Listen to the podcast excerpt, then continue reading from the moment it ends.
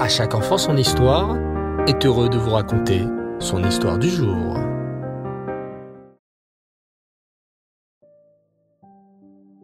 Bonsoir les enfants et. J'espère que vous allez bien. Baou Hashem. Alors ce soir, c'est la suite des aventures d'un tzaddik exceptionnel, le Rabbi Levi Yitzhak de Berditchev. Dans l'épisode précédent, nous avions raconté la formidable rencontre entre Levi Yitzhak et le Maguide de Mezrich, Rabbi Dovber. Rencontre tellement enrichissante que Levi Yitzhak oublia toute notion de temps et ne réalisa pas qu'il devait rentrer chez lui. En effet, ce n'est que plusieurs mois après être arrivé à Mezrich qu'il prit le chemin du retour. Alors qu'il avait promis à son beau-père de ne rester qu'une semaine et demie maximum. Ainsi, quelle ne fut pas la joie de sa femme Perle lorsque Lévi Yitzhak rentra enfin à la maison. Son beau-père, en revanche, était furieux. Mais, se défendit Lévi Yitzhak, j'ai appris des choses merveilleuses là-bas. Quoi, par exemple?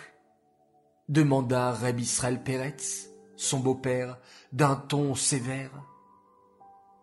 J'ai appris qu'il y a un créateur à ce monde, s'exclama Lévi Yitzhak. se moqua Reb Israël. Voyons donc. Puis, se tournant vers l'une de ces femmes de ménage qui passaient par là, il l'interpella. Tzipke, dis-moi, qui a créé le ciel et la terre?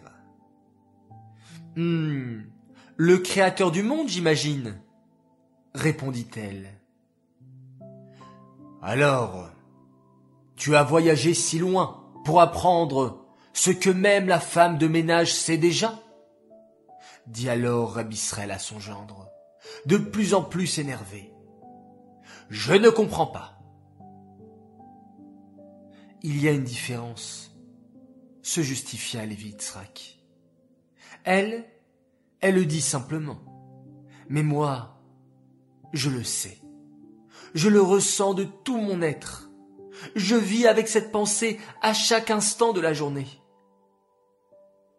Je ne peux pas te comprendre, cria presque son beau-père, qui était en train de perdre patience.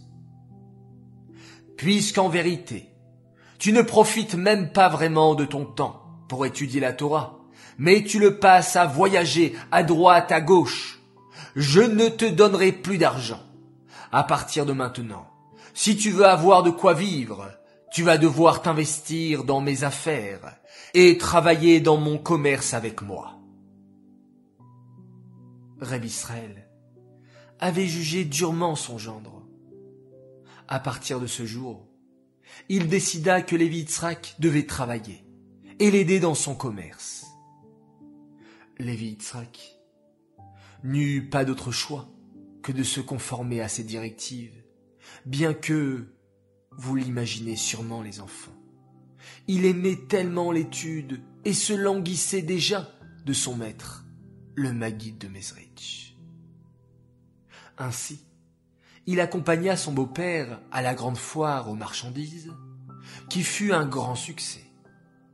Lévi Yitzhak et Reb Israël Peretz firent de super bénéfices et en rentrant, Reb Israël s'était quelque peu adouci. Bon, Lévi Yitzhak, lui dit-il, j'ai peut-être été trop sévère avec toi. Finalement, tu n'as pas besoin de travailler pour moi tous les jours. Tu peux retourner étudier, et je viendrai te demander lorsque j'aurai besoin d'un coup de main. Quel soulagement pour Lévi Yitzhak. Il put se consacrer à nouveau à l'étude de la Torah, et son beau-père ne le dérangea quasiment pas durant toute l'année. Jusqu'à ce qu'il vint le voir un jour pour lui dire Lévi Yitzhak, je viens te voir car la grande foire aux marchandises approche. Vu que nous avons fait déjà de super bénéfices ensemble l'année dernière, Je voudrais que tu y retournes cette année. Mais cette fois-ci tout seul. Je t'ai bien observé. Oui. Et j'ai vu que tu faisais du très bon travail. Je suis sûr que tu vas t'en sortir à merveille. Reb Israël sortit une grosse bourse d'argent contenant dix mille roubles, une petite fortune. Tiens, je te confie cet argent. Prends-le et investis-toi pour le faire fructifier, afin que l'on tire de bons bénéfices de cette journée. Bonne chance, Beatz Lacharaba. Ainsi, Lévi partit en direction de la foire, sans trop savoir quoi faire. Il y allait simplement pour faire la mitzvah d'honorer ses parents, car cette mitzvah s'applique aussi, évidemment, aux beaux-parents. Mais son cœur n'y était pas. Il aurait tellement aimé être en train d'étudier la Torah chez lui.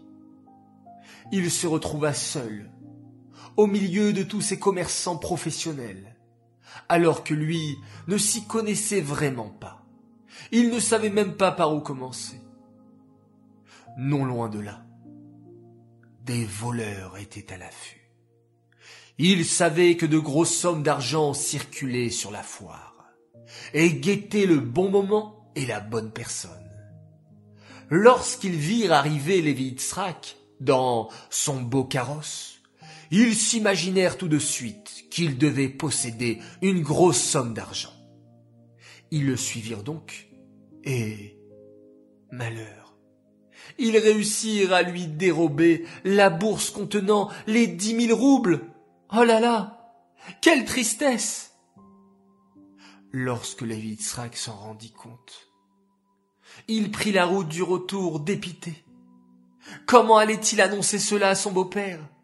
Une si grosse somme d'argent, volée, évaporée. Comment allait-il s'en sortir? Il pria Hachem de l'aider dans cette épreuve et se rendit chez son beau-père pour lui raconter sa mésaventure. Comme vous pouvez l'imaginer, Reb Israël accueillera la nouvelle avec beaucoup de colère. Mais ne vous en faites pas les enfants. Hachem est grand et la roue tourne. Tout finira par s'arranger. Je compte alors sur vous.